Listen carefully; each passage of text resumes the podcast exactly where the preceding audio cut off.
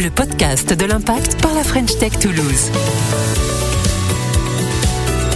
Bonjour à tous, je suis Gaëlle et je suis ravie d'être avec vous pour ce nouveau numéro de 10. Dans ce podcast, je reçois des responsables de start-up inspirants dans des lieux inspirants. Ils viennent nous parler de leurs projets impact, des projets qui répondent aux objectifs de développement durable fixés par l'ONU. Bienvenue dans 10, le podcast de l'impact par la French Tech Toulouse.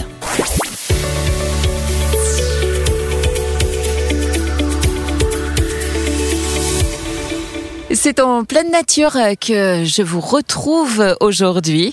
Nous sommes à Escalquins, à quelques kilomètres au sud de Toulouse, pour parler de l'ODD2 de l'ONU, zéro fin. Je rejoins Gaëtan Sévrac, CTO de l'entreprise Nayo Technologies, et Cédric Seguino, responsable QHSE. Ils vont nous expliquer comment leur start-up est impliquée sur ce sujet. Ah, je les aperçois.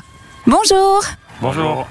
Alors euh, Gaëtan, Cédric, euh, est-ce que vous pouvez me raconter un petit peu euh, votre parcours à tous les deux, votre lien avec Nayo? On commence peut-être avec vous Gaëtan? Alors moi Nayo, ça a été donc une entreprise que j'ai créée avec mon associé Émeric Barthez en 2011, il y a un peu plus de 10 ans maintenant, un peu par hasard suite à une rencontre avec des agriculteurs justement qui se plaignaient de la difficulté à recruter dans le monde agricole et donc indirectement de la pénibilité du métier et de la pénurie de main d'œuvre qui était déjà vraie il y a 10 ans et qui encore plus vrai. Donc ça, ça a été un peu l'étincelle au début.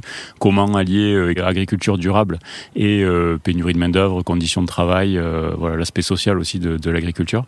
Et avec mon associé, on avait fait des études en informatique, robotique. Donc voilà, on s'est dit qu'il y avait justement des, choses que la technologie pouvait apporter aux agriculteurs, aux agricultrices pour améliorer les pratiques. Et de votre côté, Cédric?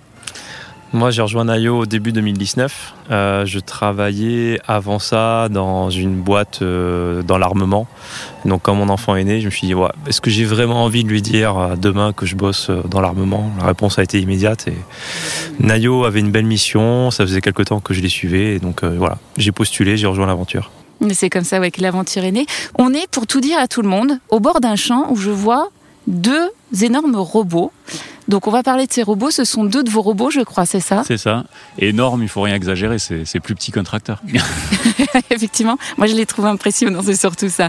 Alors si je me trompe pas, il y a Ted, il y a Joe, il y a Oz et Oreo, c'est ça? Tout à fait. Oreo, c'est euh, le plus proche de nous, un enjambeur pour euh, des cultures diversifiées, mais principalement on va l'utiliser sur euh, des salades, sur de l'oignon, sur des carottes, toutes ces cultures en planche pour désherber euh, en tâche première, mais après on peut également faire d'autres fonctions euh, en mettant des outils adaptés. Oreo a vraiment été pensé comme un porteur sur lequel les outils sont facilement accessibles avec des interfaces universelles. L'idée c'est que les agriculteurs à un moment puissent retrouver aussi euh, bah, leur marque et les outils qu'ils ont l'habitude d'utiliser sur des, des machines plus conventionnelles. Et le deuxième que l'on voit derrière c'est Ted. Donc lui c'est un enjambeur également mais pour les vignes. Donc c'est pour ça qu'il peut monter assez haut. Il monte pour les plus grandes versions jusqu'à plus de 2 mètres de haut, mais tout en restant sur un poids minime par rapport à ce que peut faire un tracteur euh, classique et il va travailler euh, le sol au pied de la vigne donc euh, pour aller bah, travailler le pied de la vigne ou l'interrang également. Et ça, c'est les deux plus grosses machines. Mais donc, on rigolait sur la taille tout à l'heure, mais c'est aussi important de dire, on a des beaucoup plus petites machines pour le maraîchage diversifié. Donc là, c'est un petit robot qui fait euh, un mètre de long, juste 45 euh, cm de large. Et on a euh, une machine de taille intermédiaire pour les petites vignes étroites, la pépinière qui est à. La forme du robot est adaptée au type de culture sur lesquelles il travaille. Ensuite, on peut l'adapter. Ils viennent d'où les, noms des robots? Vous les choisissez comment? Ça a une signification ou pas? On peut pas tout dire. Certains oui, mais c'est pas forcément. Euh, on peut pas en parler. Mais non, c'est avant tout des noms qui sonnent bien. Et ce qu'on veut rappeler, c'est que les robots sont des compagnons des agriculteurs, agricultrices. Donc on essaye de trouver des noms qui ont des sonorités de prénoms, mais sans être des prénoms courants non plus. Voilà, c'est ça un peu le, le fil rouge. Pourquoi la robotique du coup appliquée au monde de l'agriculture en particulier? Le monde agricole, on va dire, c'est passionnant, hein, bien sûr, hein, à titre personnel, euh, c'est sûr. Mais pourquoi la robotique Pourquoi l'agriculture? J'aime bien le rappeler souvent, il euh, n'y a aucun agriculteur qui aime bien euh, déverser des litres de pesticides dans les champs par plaisir. Il faut pas croire ça. On a besoin de manger tous. On est tous très contents qu'il y ait l'abondance alimentaire et qu'on se pose pas de questions à la fin du mois de si on va arriver à manger. Et donc l'enjeu pour moi, c'est comment est-ce qu'on maintient cette abondance alimentaire? Comment est-ce qu'on lui permet d'être résiliente aux changements climatiques qui arrivent, des gros défis Comment est-ce qu'on lui permet d'être économiquement viable dans le monde qui change avec de la compétition de pays qui sont moins regardants sur l'environnement? Voilà. Et comment est-ce qu'en même temps on rend on maintient le métier d'agriculteur, d'agricultrice euh, souhaitable, accessible au, plus grand nombre? Et du coup, les pratiques agricoles durables on les connaît, on le sait tous. On rêve tous d'une image agricole bucolique. Le fait est qu'on achète des produits qui soutiennent une agriculture plus spécialisée, plus intensive. Et donc, comment rééquilibrer les deux? Pour moi, c'est en permettant à des pratiques plus modernes, mais qui s'inscrivent dans une tradition euh, d'une agriculture variée, diversifiée, euh, durable, soutenable. Comment débloquer ces pratiques à grande échelle? Parce qu'aujourd'hui, les seuls qui arrivent à avoir des pratiques un peu durables euh, et enviables, souhaitables dans l'agriculture, c'est toujours des petites initiatives locales à grand coût d'énergie et de force manuelle. Et donc l'objectif, c'est voilà, comment est-ce que grâce à la technologie et la robotique en particulier, mais pas uniquement la robotique, ce n'est qu'une des briques de, l'édifice, on arrive à euh, déployer à grande échelle des pratiques agricoles euh, durables pour pouvoir permettre euh, l'abondance alimentaire, la biodiversité et encore une fois des, des, campagnes dans lesquelles il fait bon vivre. Qu'est-ce que vous proposez? On a parlé de ces robots. Qu'est-ce qu'ils font exactement ces robots? Et s'il n'y a pas que ça, qu'est-ce que vous faites d'autre? les, les, robots, ce sont des porteurs pour des outils sur des tâches spécialisées. Et donc le, le, robot en lui-même, c'est juste une machine électrique qui circule dans les champs automatiquement. Et derrière, on peut y mettre des outils, dont notamment l'outil le plus utilisé, c'est désherbage mécanique. Comment réduire l'utilisation de désherbants chimiques ou supprimer complètement l'utilisation de désherbants chimiques Comment implanter des couverts végétaux entretenir des couverts végétaux? C'est ce genre de tâches pénibles, répétitives, euh, que les robots peuvent automatiser. Et en quoi, sur ce sujet de l'agriculture, votre approche euh, ou l'approche de votre start-up plutôt est-elle euh, innovante, peut-être différente? On n'est pas les seuls et d'ailleurs Cédric est très impliqué et c'est très bien qu'on ne soit pas les seuls. Et euh, Cédric pourra expliquer, mais il est impliqué justement dans différents groupes de travail avec des concurrents et des partenaires au niveau national et européen et même aux États-Unis. Ouais, et au Japon aussi. C'est ça, c'est une des autres facettes de, de Neio. C'est pas seulement de la technique, c'est aussi une implication dans d'autres projets, c'est ça? Toujours autour des mêmes projets, mais l'enjeu, c'est que on arrive avec une nouvelle technologie. Donc, il faut qu'on arrive aussi à mettre en place euh, bah, les règles du jeu qui vont avec. Et euh, on peut pas nous tout seuls dans notre coin euh, dire bah c'est comme ça. Donc il y a vraiment besoin d'avoir une taille critique et suffisamment d'acteurs qui soient concernés et qui décident de jouer les mêmes règles du jeu pour que bah, puisse avancer euh, et déployer cette technologie à grande échelle. Donc c'est vrai qu'aujourd'hui bah, on travaille euh, avec les syndicats de constructeurs sur bah, les aspects de sécurité et euh, la performance environnementale. C'est vraiment les deux sujets euh, sur lesquels j'anime des groupes de travail aujourd'hui euh, à différentes échelles, euh, de manière à ce que voilà, on arrive à avoir quelque chose qui soit cohérent, compréhensible et un utilisateur se retrouve pas perdu lorsqu'il soit, qu'il soit face à un robot Nayo ou un robot concurrent ou même à demain un tracteur autonome de John Deere ou autre, bah, qu'il ait toujours des marqueurs sur au moins la sécurité qui soient les mêmes. C'est ce qu'on appelle la normalisation, les normes ISO, comme on le dit dans le langage courant. Donc ça, ça se co-construit avec plusieurs industriels justement autour de la table.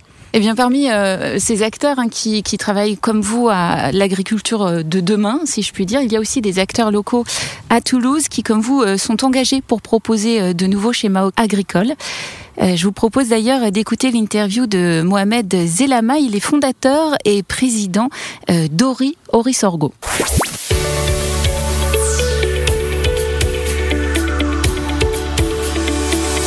Moi, c'est Mohamed Zelama.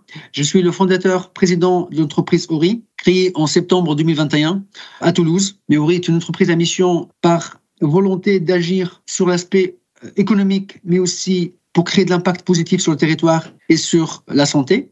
On souhaite développer et démocratiser la consommation et la valorisation du sorgho français à travers la consommation humaine. Cette céréale ancienne c'est une céréale qui est produite sur le territoire français européen pour faire du carburant. C'est une céréale aujourd'hui qui a un potentiel parce qu'elle est cultivée ici en France, elle est cultivée partout en Europe. Elle est facile à cultiver, elle résiste à la chaleur, au manque d'eau. Et c'est une substance très intéressante par ses valeurs nutritionnelles intrinsèques en termes de protéines, en termes de fibres. Donc, euh, notre action, c'est de pouvoir acheter des denrées alimentaires chez les agriculteurs sur notre territoire, Occitanie aujourd'hui, euh, de leur proposer donc des alternatives à envoyer leur sorgho pour l'animal, commercialiser ce sorgho occitan en grains et du sorgho en farine. Et puis, on a aujourd'hui une gamme assez large de 10 références en biscuits sucrés et en biscuits salés Donc aujourd'hui, notre premier objectif pour cette année, c'est de développer une à deux adresses de vente en nom propre sur le territoire. On essaie d'être actif sur les enjeux agroalimentaires, mais aussi les enjeux de santé pour montrer et faire valoir les intérêts à court terme, moyen terme et à long terme de cette céréale pour l'alimentation humaine. Vous avez une réaction par rapport à ce qu'on vient d'entendre? Ce que ça m'inspire, c'est justement la thématique de la diversification de l'agriculture et donc de la résilience régionale. Donc je pense qu'on doit aller vers ce genre d'initiative, de favoriser euh, plus de différentes cultures euh, localement. Donc là, on parle du sorgho, mais ça peut être plein d'autres.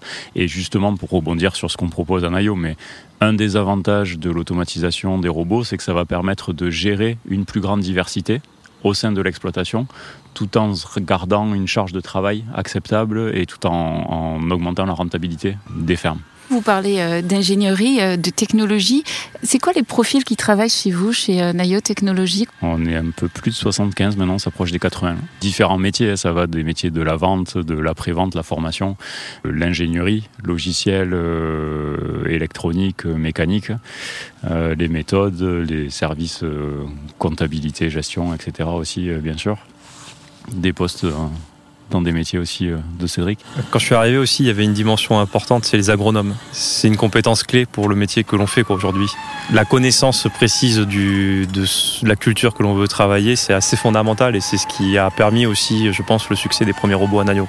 La finalité, c'est l'agriculture, c'est pas la robotique. Faut pas oublier. Les robots, c'est un outil. La finalité, c'est l'agriculture. Et en quoi vous vous sentez acteur du coup de l'ODD2 euh, de l'ONU pour rappel euh, zéro fin? On est également une société à mission. On a inscrit dans notre ADN le fait aussi de promouvoir des, pratiques de l'agriculture soutenable et ça est totalement intégré aujourd'hui dans l'ODD. C'est-à-dire le zéro fin, c'est également avoir un système productif qui soit soutenable dans le temps et de la nourriture bah, en abondance et de qualité.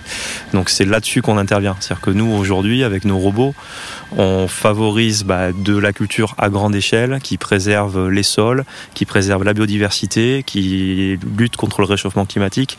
Donc tout ça qui sert une finalité, c'est bien d'être capable de produire bah, la quantité de nourriture nécessaire pour nourrir demain 8 milliards d'êtres humains. Et oui, c'est une belle ambition. Hein. Et, du coup, est-ce qu'on vous suit justement sur ce sujet? On a commercialisé plus de 350 machines là. Ah oui. On se rapproche, donc ça depuis 10 ans, ça commence. Euh, beaucoup en maraîchage diversifié, justement. Le produit qu'on commercialise le plus à date, ça reste Oz, euh, robot euh, petit maraîchage diversifié. Mais les autres, qui sont ses grands frères, qui sont arrivés plus tard, sont en train de rattraper aussi la distance assez vite. Donc oui, oui, on est, on est très suivi du côté euh, agriculteur, agricultrice, heureusement. On est aussi accompagné justement par euh, des instituts sur la partie impact, donc on est en train de passer le label Bicorp. On a des fonds d'investissement à notre capital qui sont des fonds impact, avec qui on travaille justement des feuilles de route et des indicateurs associés, mesurables, pour garantir qu'on va bien dans le sens de notre mission. C'est ça l'objectif de la société. Hmm, tout va bien pour Nayo. D'ailleurs, vous avez euh, passé un cap important, je crois, en décembre, avec une nouvelle levée de fonds. Alors effectivement, on a levé un peu plus de 30 millions d'euros euh, en décembre dernier, ce qui est une somme significative qui représente aussi euh, les, accomplissements et les réussites passées et le fait qu'il y a des investisseurs qui font confiance à ce type de technologie, à Technologies euh, en particulier, pour euh, aller de l'avant et continuer à se déployer. Donc c'est une somme qui va servir principalement à deux choses. La première, c'est le développement commercial dans des nouveaux pays. Donc on va ouvrir des nouveaux pays en Europe, étendre notre présence. On va ouvrir des nouvelles zones géographiques en Amérique du Nord en Amérique du Sud, euh, on travaille avec un nouveau partenaire en Afrique du Sud. Donc voilà, le besoin de modernisation de l'agriculture et les bénéfices de la technologie pour des méthodes agricoles plus durables est vraiment mondial. Donc on est en train de se développer là-dessus et c'est un des gros axes d'investissement euh, sur des nouvelles zones géographiques. Et la deuxième partie, c'est l'amélioration continue de nos outils pour qu'ils puissent amener de plus en plus de valeur, euh, toujours pareil, aux agriculteurs. Donc des outils différents, des niveaux d'autonomie, des niveaux de performance meilleurs. Donc ça, c'est aussi des choses dans lesquelles on est en train d'investir sur la partie ingénierie, industrialisation, euh, fabrication de nouveaux robots, justement pour euh, permettre au plus grand nombre d'avoir accès à ce type de technologie. Et de votre côté, Cédric, c'est quoi vos challenges peut-être pour les mois à venir? Sur la partie impact, euh, il y a un point important, c'est que on a vraiment construit autour du projet zéro fin, donc avec un travail sur euh, un impact minimum sur la biodiversité dans les champs, travail euh, léger du sol, éviter au maximum les produits chimiques, etc. À côté, il y a aussi une urgence, réchauffement climatique. Donc là, sur lequel aujourd'hui, on a fait le choix du tout électrique depuis longtemps, et donc ça veut dire bah, dans nos feuilles de route avoir le bon tempo aussi pour être bah, au rendez-vous euh, de la lutte contre le réchauffement climatique. Donc pour moi, le défi cette année, c'est toujours à ressources limitées parce que bah, il faut qu'on arrive à déployer un modèle euh, économique qui soit soutenable. C'est quand même de réussir à servir notre ambition sur ces deux objectifs majeurs, biodiversité et réchauffement climatique. Vous diriez euh, aujourd'hui que vos objectifs initiaux ont été atteints où on en est du rêve de Nayo En partie. Ce qu'on a réussi à, montrer, c'est le, les bénéfices des nouvelles technologies, de l'automatisation, de la robotique pour des pratiques agricoles durables. La première, la plus simple, désherber mécaniquement, gérer des couverts. Ça, c'est des choses, euh, c'est validé. Pas par nous, par des clients, des agriculteurs, tous qui se servent des robots tous les jours. Par contre, maintenant, l'objectif, encore une fois, c'est de le déployer à l'échelle mondiale. Là, on en a encore pour quelques années, pas tout seul. Donc voilà, c'est un travail de long cours pour la suite. Et oui, j'imagine. Et quel conseil vous donneriez à des personnes qui ont envie de se lancer dans une start-up qui soit actrice de ces TODD2 euh, de zéro fin? Il y a un périmètre qui est extrêmement large quand on regarde vraiment. Euh, ça va de la, du système de production jusqu'à bah, après la distribution de la nourriture. Enfin, c'est pour moi, ce qui est important, c'est avant tout déjà d'identifier euh, bah, une activité sur laquelle on a un impact, où on peut avoir un impact assez fort, et euh, de ne pas chercher à essayer d'aller trop loin dans la chaîne de valeur trop vite, mais plus d'essayer de rester centré sur euh, l'endroit où on est bon pour avoir un impact. C'est un petit peu ce qu'on a fait nous il y a trois ans, ça a été d'essayer de faire une analyse de tous les domaines où on pensait qu'on était bon et où on avait un impact positif. Et ça nous a permis de voir ceux où oui, on avait un impact, ceux où on avait un impact et on pouvait être influent, ceux où c'était totalement subi et finalement bah, c'était plus une conséquence de ce qu'on faisait. Et on est rentré dans un système de pilotage grâce à ça pour ensuite améliorer toujours plus nos points forts, essayer de gommer nos faiblesses et euh, bah, du coup avoir un vrai système euh, bah, d'amélioration, de mesure de notre impact pour aller plus loin et plus fort. Et puis il y a une notion aussi derrière d'engagement des collaborateurs, parce que je crois que chez Nayo, ils sont tous très très engagés dans ce, ce sujet euh, que vous défendez aujourd'hui. Moi, en tout cas, c'est ce que j'apprécie en termes d'ambiance et vraiment entre les collaborateurs, c'est que la mission, elle est claire. Et elle est plutôt partagée par euh, l'ensemble des collaborateurs et bah, que ce soit en cas de coup dur, d'aléa, etc. Euh, ne pas oublier le cap et où on veut aller, ça aide beaucoup à, souder les équipes et il y a beaucoup de solidarité ouais, intermétier. Donc ça, c'est très appréciable. Ouais. Je pense c'est important aussi de rappeler, attention, il ne faut pas créer des illusions parce qu'il y en a eu de la part des salariés euh, des fois. On n'est pas une entreprise militante. Mmh. On reste quand même une entreprise à but lucratif. Bien sûr. Avec des investisseurs qui, même s'ils sont impact, cherchent un retour sur investissement. Et du coup, il ne faut pas non plus se tromper de on reste inscrit dans le système actuel, on remet pas en question le système. Nous, on pense qu'on peut le faire évoluer dans la bonne direction suffisamment vite, mais on n'est pas une entreprise militante. Et je pense que c'est important à garder en tête, dès qu'on parle d'impact, ça veut un peu tout et rien dire. Tout le monde peut y rentrer ce qu'il veut. Donc, d'une manière générale, renseignez-vous aussi sur euh, ce que vous cherchez, ce que vous avez envie d'apporter à titre personnel en termes d'impact Est-ce que les entreprises qui vous intéressent euh, sont alignées avec ces projets-là? Il y en a pour tout le monde, je m'inquiète pas, mais voilà, il faut pas se tromper de combat et de société. Bien sûr. Et pour terminer, dans 10, on parle de 10 objectifs de développement durable fixés par l'ONU, vous l'aurez compris, avec 10 startups, mais 10 sur les terrains de foot, de rugby, ce sont également des meneurs de jeu. Alors une question toute simple, c'est qui le numéro 10 qui vous inspire à tous les deux? Moi, je suis à Toulouse, on va rester euh, complètement euh, dans les clichés, euh, mais le numéro 10 de l'équipe de rugby de, Toulouse, par exemple. Mais je pense, juste pour faire le parallèle avec le sport, c'est intéressant, mais dans les projets d'entreprise, comme dans les équipes, il y a des hauts et des bas. Des fois, il y a des victoires, des fois, il y a des échecs. On continue d'avancer.